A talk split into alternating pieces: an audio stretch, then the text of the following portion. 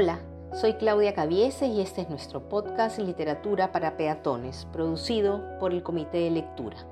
Recuerden que la idea es compartir con ustedes pequeñas lecciones de literatura en un estilo coloquial y sencillo, alejado de lo académico. Hoy, siguiendo con la revisión de la tradición poética española del siglo XVI, voy a ser un poquito aventurera y he decidido redescubrir a una autora sumamente interesante. No sé, la verdad, si me estoy metiendo en camisa de once varas, pero creo que valdrá la pena, por lo menos, tener un acercamiento a ella y a su obra. Hablaré de una santa, Santa Teresa de Jesús, una de las grandes representantes de la llamada poesía mística. Ella nace en Ávila en 1515 y morirá en 1582. Pensando en el promedio de vida de la época, vivió bastante. La palabra mística viene del latín mysticus y a su vez del griego mystikos, término que significa misterioso y enigmático. El diccionario lo define como misticismo es el conocimiento experimental de la presencia divina, en el que el alma tiene como una gran realidad un sentimiento de contacto con Dios. Y en otra acepción recoge la siguiente definición. Es parte de la teología que trata de la vida espiritual y contemplativa, del conocimiento y de la dirección de los espíritus.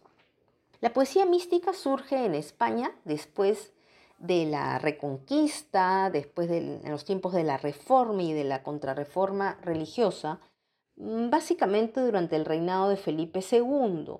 Ya en Fray Luis podríamos reconocer algunos atisbos que eh, vimos la semana pasada. Hay en la época un espíritu místico. No se olviden, España está evangelizando todo un continente, España ha salido de 700 años de ocupación mora, por lo tanto pagana, y de alguna manera eh, la corona se siente la representante europea, la defensora de la iglesia. Es decir, ¿cuál es el objetivo? Compartir lo pagano, defender a la Santa Madre Iglesia con la espada y con la letra. Regresando a Santa Teresa, ella, como buena lectora, estuvo muy influenciada por lecturas de vidas de santos. Creció en una familia muy católica y según indican sus biógrafos, desde niña mostró mucho fervor.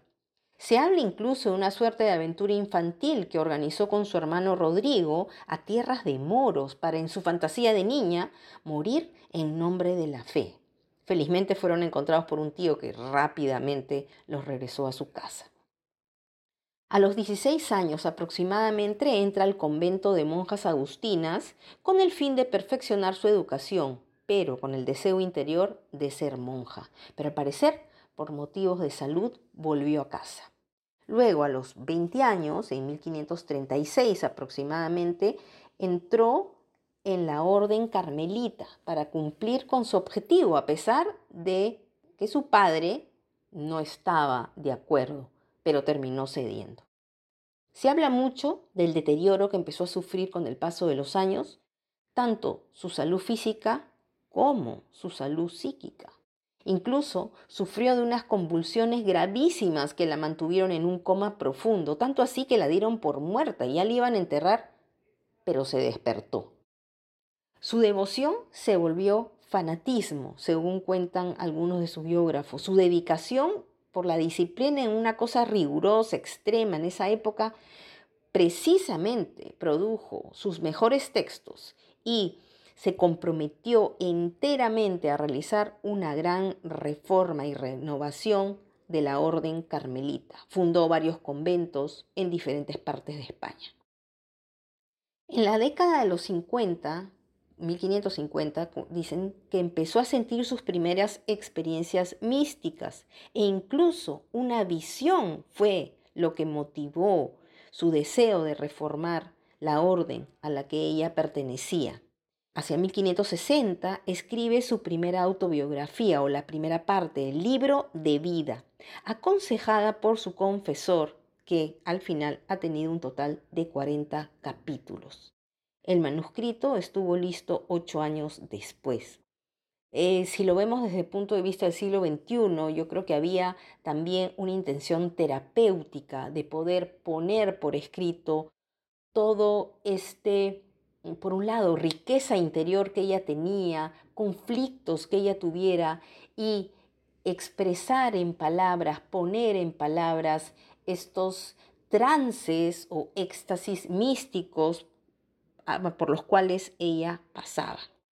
En su libro de vida, la autora nos cuenta diferentes etapas eh, por que vive, valga la redundancia, tomando como eje su devoción y su relación con Dios.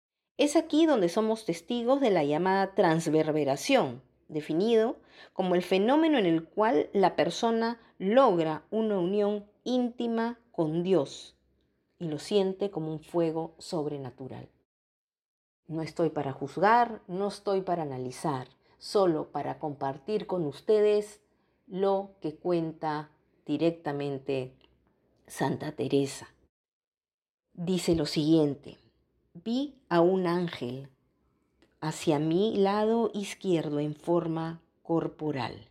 No era grande sino pequeño, hermoso mucho. Veíale en las manos un dardo de oro largo y al fin del hierro me parecía tener un poco de fuego. Este me parecía meter por el corazón algunas veces y me llegaba hasta las entrañas. Al sacarle, me parecía la llevaba conmigo y me dejaba toda abrazada en amor grande de Dios. Era tan grande el dolor que me hacía dar aquellos quejidos y tan excesiva la suavidad que me pone este grandísimo dolor que no hay desear que se quite ni se contente el alma con menos que Dios. No es un dolor corporal, sino espiritual, aunque no deja de participar el cuerpo algo aún harto. Es un requiebro tan suave que pasa entre el alma y Dios que suplico yo a su bondad lo dé a gustar a quien pensare que miento. Los días que duraba esto andaba como embobada, no quisiera ver ni hablar, sino abrazarme con mi pena que para mí era mayor gloria que cuantas hayan tomado lo criado. Dejo a ustedes la interpretación de esto.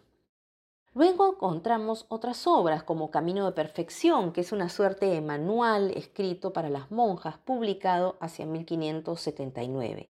Y también Las Moradas o Castillo Interior, donde ella comparte su visión del alma como si fuera un diamante en forma de castillo dividido en siete mansiones o moradas, que seguramente tendrían que ver con las virtudes todo de diamante y claro cristal, en donde hay muchas habitaciones como moradas, hay en el cielo.